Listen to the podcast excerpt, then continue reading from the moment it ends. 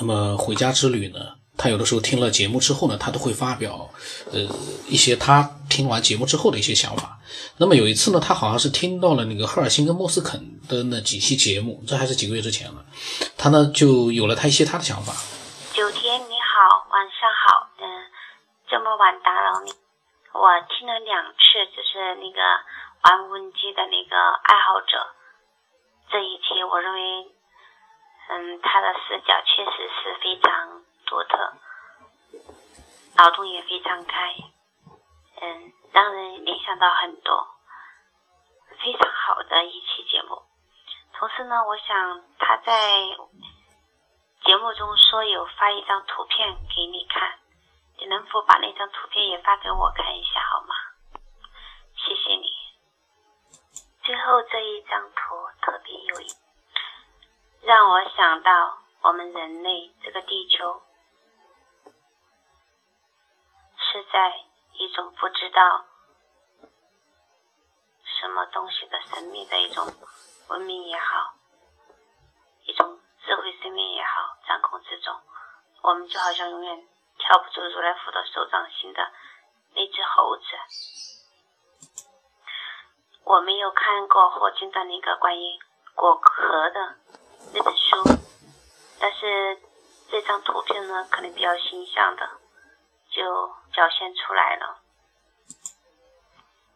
有的时候我会联想到我们所知道的细胞，或者微生物细菌，它们至于人类，他们如果有意识，他们会无法想象。我们人类有这么大的生命，这么大的那种超越他们无数亿、无数亿倍的这种生命的存在。那如果把我们自己缩小到一个细菌，那么比我们大几十亿、无数上亿亿倍的这么大的生命体的存在，那将会是什么呢？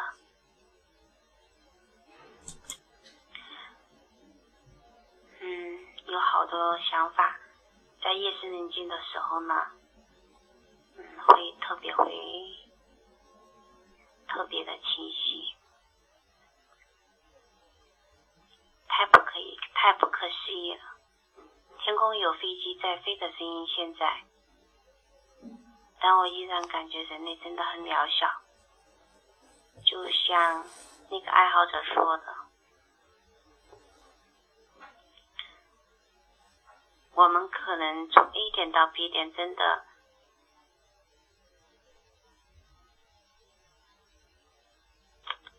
可能这种方式都错了。嗯，非常神奇的一种想法，真的太不可思议了。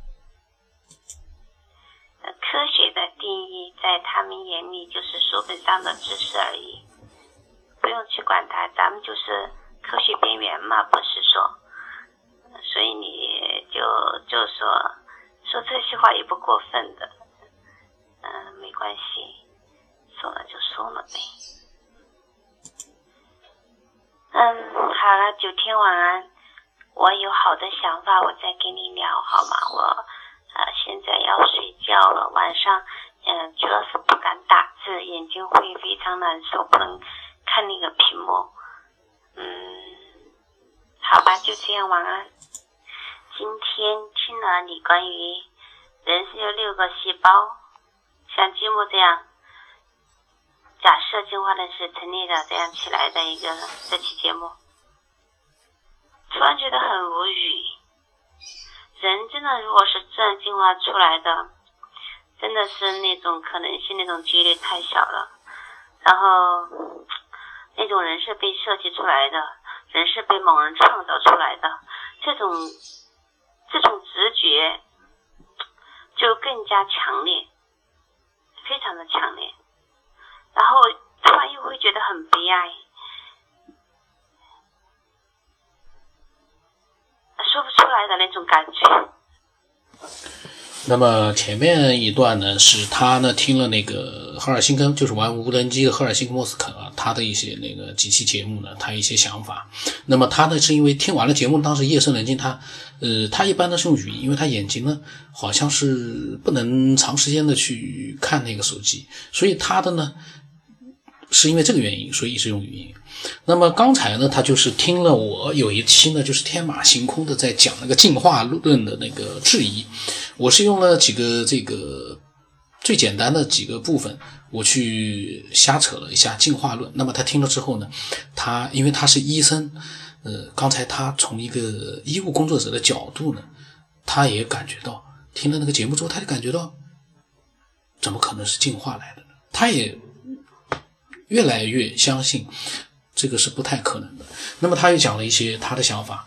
那我在想啊，呃，从一个医务工作者的角度，他对人的身体比一般我们普通人了解的更多，他都会有这样的一个嗯共鸣的话呢，那有一些不是医务工作者的人啊，自以为是很科学、懂进化的那些人呢，我觉得你们也应该呃静下心来，自己去细细的去琢磨一下。为什么人家可以正常的去琢磨，你自己以为自己是懂科学的人，却从来不琢磨，只知道扎着那个喉咙在喊，这个是假的，进化论怎么怎么怎么是真的，进化论是唯一的标准，嗯，那就不是就是个机器人嘛？我想科学家不可能跟这些伪科学一样是个机器人吧？那呃，他呢又讲了一些他的想法。我们为什么那么孤独？感觉在一百亿光年以内都没有适合生命存在的那种星球。我突然觉得，就像那个玩无人机的人说到的，他们不想我们看到他们，不想我们知道他们。我们是被创造出来的，我们无法走出这个宇宙，无法走出这个太阳系。按照我们的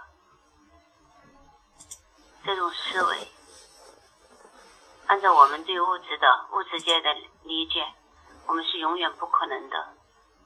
必须要超越光速的东西，超越光速是一种什么概念？我觉得比光速快的就只有意识，就只有我们的思想可以快过光速。可是意识。对我们做什么呢？意识也许是一种强大的能量，也许人的意识或者意念，这种能量大的可以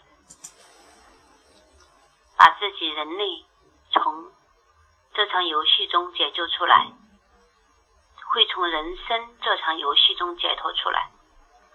太恐怖了！我看到好多修道者。No no no，不不说修道者，我们说很多圣贤们，他们已经超越了这种物质界的肉体，证得空性，他们的意识和宇宙融为一体，那个是造物主的意思吗？后面一段语音那个跨度太大了，我过去。可能要联想了好多东西，你才能够哦 听懂我在讲什么。真的，真的是这些事情不要去想就罢了，一想的话，真的是觉得人人生真的是，真的是这场游戏，我就是突然升起了很大很大的一种悲悯，就感觉人类这么苦的劳动，然后获取食物。呃，然后又换取所谓的快乐，然后快乐又很短暂，然后又会老会病，最后会死掉。觉得人生真的是设计者为什么创造人类呢？如果有人从这个意识里面、思想里面，首先把自己从这个物质的东西解脱出来，解脱出来的话。人类就不需要那么辛勤的劳动，那么积极营生，那么苦乐参半的活着，还认为这是人生，好像痛苦是必然的，烦恼也是必然的。我觉得太不科学了，这个太违背神的旨意了。嗯，有的时候听你的节目，我就有的时候会自己会走到一种边缘，会把自己感觉很崩溃的一种边缘边缘。当我发现我什么都不是的时候，当我发现我只是一个假活、假和，哦不不不，你知道我们这边的人南方口音，重庆人说普通话是很痛苦的。所以我的有的时候我的很惨不忍惨不忍睹的听我自己的录音。人的生命是由你刚才说的手呀、脚啊、躯干、头，你是从外形状的上进行划分。那你如果从医学的角度，你会从器官进行划分，比如说皮肤、血液、骨头、肌肉，啊，嗯，接地组织之类的，还有。肝呐、心呐、肾啊、肺呀、大脑啊、眼睛啊这些，你从这些部件去划分的话，你会更精益。人类的精细程度，那个真的是完全是没法想象，它会自然进化出来的。你真的是永远是没法去想象的。我不知道怎么去赞叹人类那种结构的精细与完美。自然界造物主。如果是这样的进化，天哪，太不可思议了！人体的每一个器官都可以把它看成是独立的生命，所以我们这个人体是由不是我们人体的东西组成的，是由我们不同的器官组织，那，这样排列组合成那个我。所以这个我是由非我组成的。那么我在哪里？我是谁？天啊，这个哲学的命题，我是谁？真的是，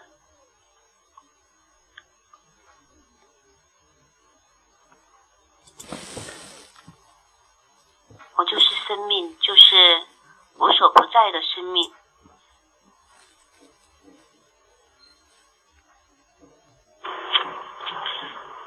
每当夜晚的时候，我就会看到这些呃星星点点的万家灯火。我觉得人类特别，真的跟很多生物差不多。你看蜜蜂，它也会筑自己的巢，它的那个建筑是非常规整的。那个人类住在这样高楼大厦里，不也是这样的吗？我觉得。真的人其实跟任何的其他生命也差不多。这些图没有特别的意思，我就是每次看到这些像风像那个每个窗户里透出的灯光，就表示有人在那边居住。然后我就想到蜜蜂的巢，它的巢是非常完美的一种建筑，而且它还不用花钱，只要工作，然后就。每一个人都可以有住的地方，但是我们人类呢，却辛辛苦苦的赚好多钱，然后就为了买一套那么大一点点的房子，呃，可能要一辈子就要为这个房子打工了，就要辛勤的劳动，就感觉人类真的是很悲哀的。每每当这个时候，我都会想到这些。我觉得人类这样活得太辛苦了，然后这不是人类要的生存的方式。应该有更好的一种生活方式，一种存在的方式。嗯，你不方便听语音对吗？嗯，我这两天眼睛又很难受，所以我也就闭着眼睛和你说话，可以看看远远点的那个灯光，还有可以看看月亮。看看的太久了，眼睛都会就会不不舒服，所以。很抱歉，哎，你你说那个华夏之谜是文章是怎么来的？你可以讲讲一讲吗？呃，你只是知道大脑细胞神经元的细胞有一百四十个亿，呃，但是你如果要去看他们是怎么传递信息的，你觉得那个才可怕。其实每一个神经元细胞和另外一个神经元细胞，它们是独立的。当它们有神经冲动就是传感器，称为它要向另外一个神经元传递信息的时候呢，它就会有个突触，会释放一种，在医学上称为叫呃，有点像那种呃介质酶或者嗯。呃，就是会那个有有一些化类似于化学物质的一些东西，然后下一个神经元细胞就感受到了，然后都同时把这个呃神经元这个又又向下一个神经元细胞传递。哇，这条链真的是你是没法想象的。那个以前我在学医学的时候，我就在想，天啊，我们的大脑太神奇了。然后。它那个速度之快，比如说我的手触碰到一个东西，那这个触碰到这个东西呢，它要传递到我们大脑形成意识，是我碰到了什么东西，这个东西是硬的、软的、冰的还是呃热的，呃，在我们大脑马上就要反反应出来，这个速度多快呀！这个就是神经细胞这样，就是刚才我说的那个神经元与神经元细胞之间的一种释放介质这样一个一个传导的过程。所以我就觉得真的是太完美了，这个这个真的是这这类智能生生物，人类也是一种智能生物，我觉得和其他的所有的物种其实差不多。哎呀，这个太神奇了！所以，但是人类有意识，意识是怎么来的呢？让我想起《道德经》所说的“有物混成，象帝之先”，哎，然后。唉，就是不知道怎么来的，阴阳和合，阴阳和合，于是就有了物种。不知道，太太奇妙了，太奇妙了。这个，反正我是不相信一个单细胞会进化成像这么复杂、这么系统、这么多功能的那个人类。no，我觉得完全是这套说法，真的就是糊弄小孩子的，就证据根本就不足，还怎么去相信他？只不过以前在达尔文没有出现之前，西方的呃他们就有说是从呃上帝造人，中国就是女娲补天、女娲娘娘那个。呃的，他们都是一种神话传说，但神话传说其实有可能有它的原型在。其实现在我是对这一个是比较比较相，嗯，就是就是说，嗯，在达尔文没有出现之前，那么西方和中东方东西方他们都差不多的关于人类的起源。那么这种真的是神话传说吗？还是？真的还是在我们的古老的祖先的记忆里，就是有神，有上帝。只不过这个人呢，这个上帝呢，可能就是我们不知道的某种文明、高智能的生物或者外星文明怎么样？因为他们会飞，在古代人的意识里，可能他们会认为这个就是神，就是上帝。那达尔文的进化论出来了，虽然充还不充分。有一句话就是这样说：达尔文出现以后呢，上帝就下岗了。就上帝的那套说辞关于人类的起源，就就站不住脚了呀。因为达尔文已经说了，人是进化来的嘛。嗯，这个进化论呢，我觉得它成立的，包括现在在主流的呃教育里面，还是就是说呃，在中国是一边倒嘛，都说是大家都相信是进化论，呃，从来不会去怀疑或者自我进行一个探索人类的是怎么来的。因因为我觉得可能这个要从他的呃达尔文那个他的那个生物进化论的学说那个时代的啊政治呃文化的背景去看待它为什么成立。那个时候已经有国家了，有阶级了。那阶级统治阶级呢，为了能够呃巩固自己的统治地位，他就要把自己塑造成是一个。没有神无神论，呃，那么呃就没有比他更强大的东西存在，那么他的统治才稳固嘛。所以说达尔文的话的进化论可能就是这个背景下。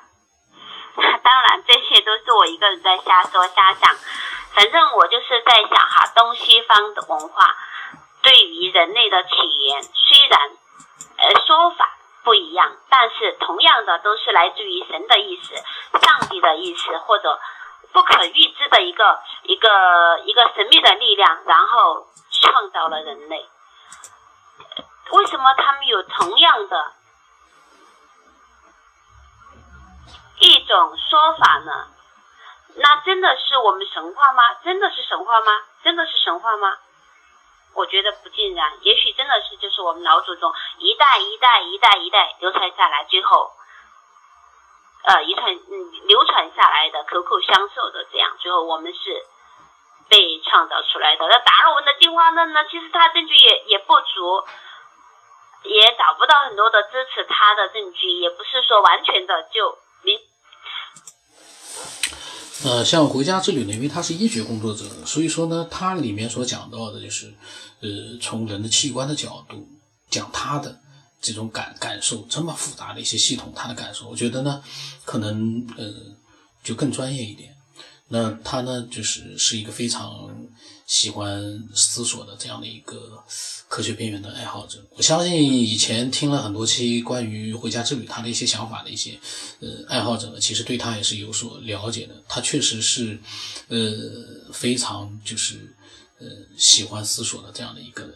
那他有更多的一些想法呢，呃，我都会陆续的把它录出来的。那今天的里面呢，都他的想法，因为我的想法我没录，因为。我怕呢，我的想法就是我一句他一句呢，我觉得有点太乱了，所以我的一些文字，包括他的文字呢，就没有去录出来，纯粹呢就是他的一些语音，呃，所讲的内容把它录了一下。那么其他内容，我在想，我以后的这个再录的话呢，简单的介绍一下就可以。那如果说你有你的想法，不管是你认同谁，或者是你这个不认同谁，你都可以把它发给我。我的微信号码是 b r 五幺四八老成八。只要你对其他人的想法，你保持一个宽容、包容和尊重，我觉得你就不是伪科学。伪科学呢，肯定是不会容忍其他人去发表不同意见，那是很可怕的。那今天就到这里。